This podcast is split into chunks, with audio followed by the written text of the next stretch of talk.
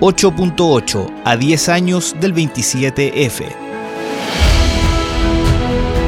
Una serie de reportajes, notas y entrevistas preparadas por los medios de la Universidad de Concepción. Diario Concepción, TVU, Diario La Discusión y Radio UDEC.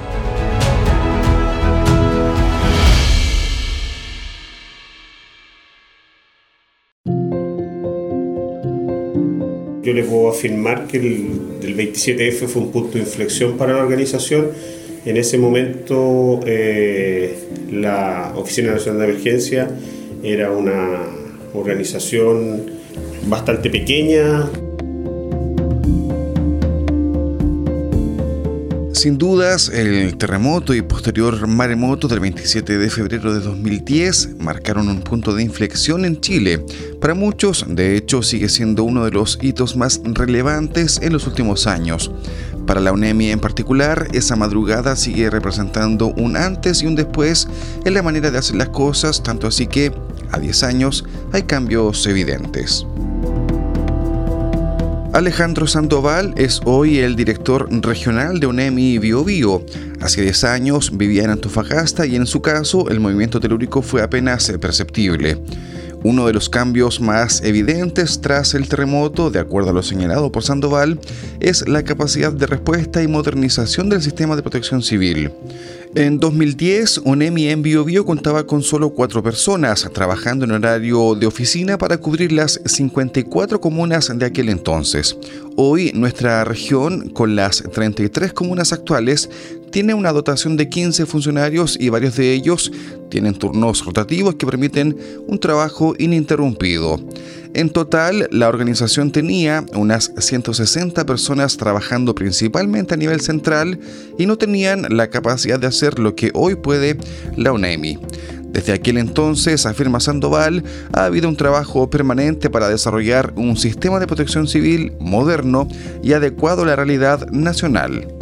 El 27F y el, desastre, la tragedia que ocurrió puso en evidencia que el, sistema de protección civil a nivel nacional tenía eh, varias falencias, las cuales se tomaron como lecciones aprendidas y desde aquel entonces hasta ahora ha sido un trabajo permanente eh, en, pos de desarrollar, tomando distintas áreas, tomando como base estas lecciones aprendidas, desarrollar un sistema de protección civil moderno, eh, adecuado a la realidad nacional, pero también tomando experiencia internacional y obviamente las lecciones aprendidas de esta tragedia, que fue el 27F.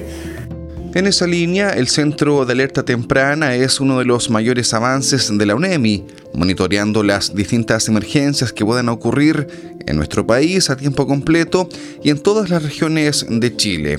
De acuerdo a la UNEMI, en Chile tenemos hasta nueve tipos de amenazas naturales, incluyendo el riesgo sísmico asociado a los maremotos, el riesgo volcánico, amenazas por inundaciones, incendios forestales y también trombas marinas a propósito del cambio climático.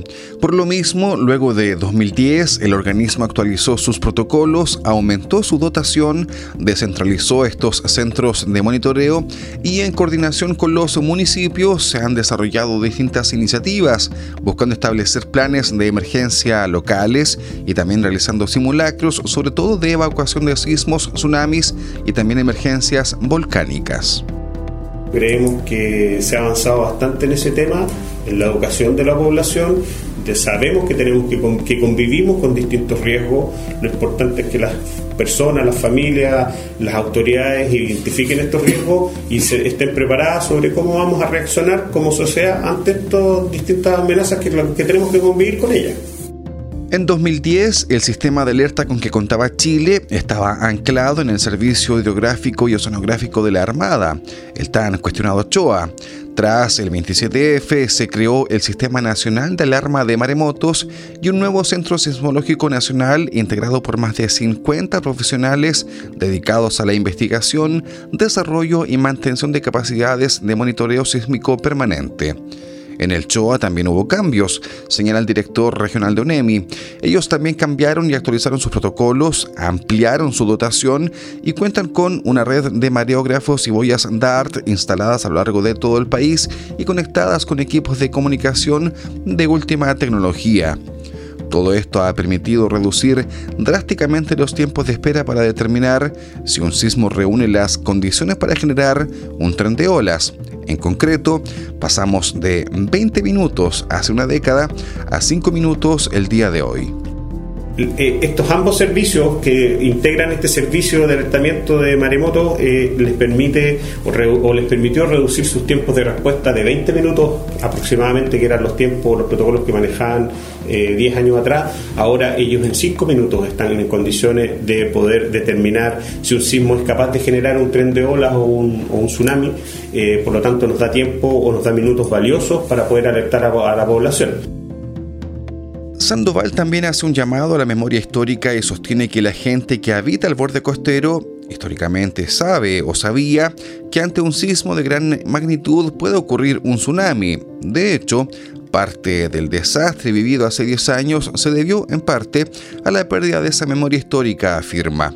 Por ello, ONEMI ha dispuesto diversas herramientas para la población, buscando educar a las personas para que puedan reconocer e identificar zonas de riesgo las más visibles son las señaléticas instaladas en distintas calles y también en diversos lugares. El organismo también ha dispuesto una herramienta en su sitio web llamada Visor Chile Preparado, creada para conocer si una zona determinada, como un destino turístico o de residencia futura, está en una zona de inundación, por ejemplo, y al mismo tiempo permite identificar zonas de evacuación y también zonas seguras. Por último, también opera en nuestro país el SAE, Sistema de Alerta de Emergencias, el que a través de una frecuencia particular es capaz de enviar una alerta compatible con todos los teléfonos celulares que ingresan a nuestro país.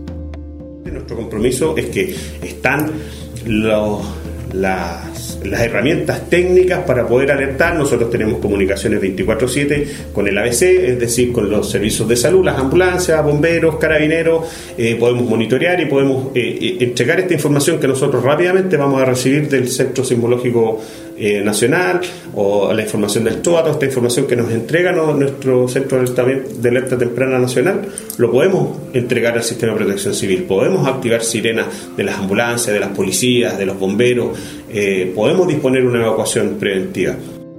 Para el director regional de ONEMI, la responsabilidad ante una emergencia es compartida y no solo de los organismos estatales, sino también de la sociedad civil e incluso de los medios de comunicación es importante realizar una reflexión y recordar, sobre todo, a las víctimas del 27F, pero también es relevante no olvidar las lecciones aprendidas tras este evento, como mantener kits básicos de emergencia, establecer rutas de evacuación, determinar zonas seguras y lugares de encuentros familiares, indica Sandoval es responsabilidad de todos nosotros, de todos nosotros sacar las experiencias, tomar estas lecciones aprendidas y, prepararnos, porque lamentablemente se, vamos a seguir sufriendo la afectación que provocan los sismos, que provocan los maremotos, que provocan alguna actividad volcánica, que provocan los incendios forestales.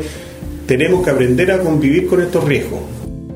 Hasta ahora es imposible anticipar cuándo ocurrirá un nuevo terremoto en Chile. Sin embargo, tenemos que vivir preparados para convivir con el riesgo permanente.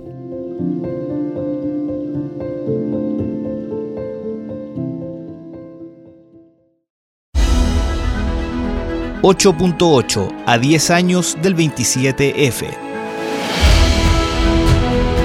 Una serie de reportajes, notas y entrevistas preparadas por los medios de la Universidad de Concepción. Diario Concepción TVU, Diario La Discusión y Radio UDEC.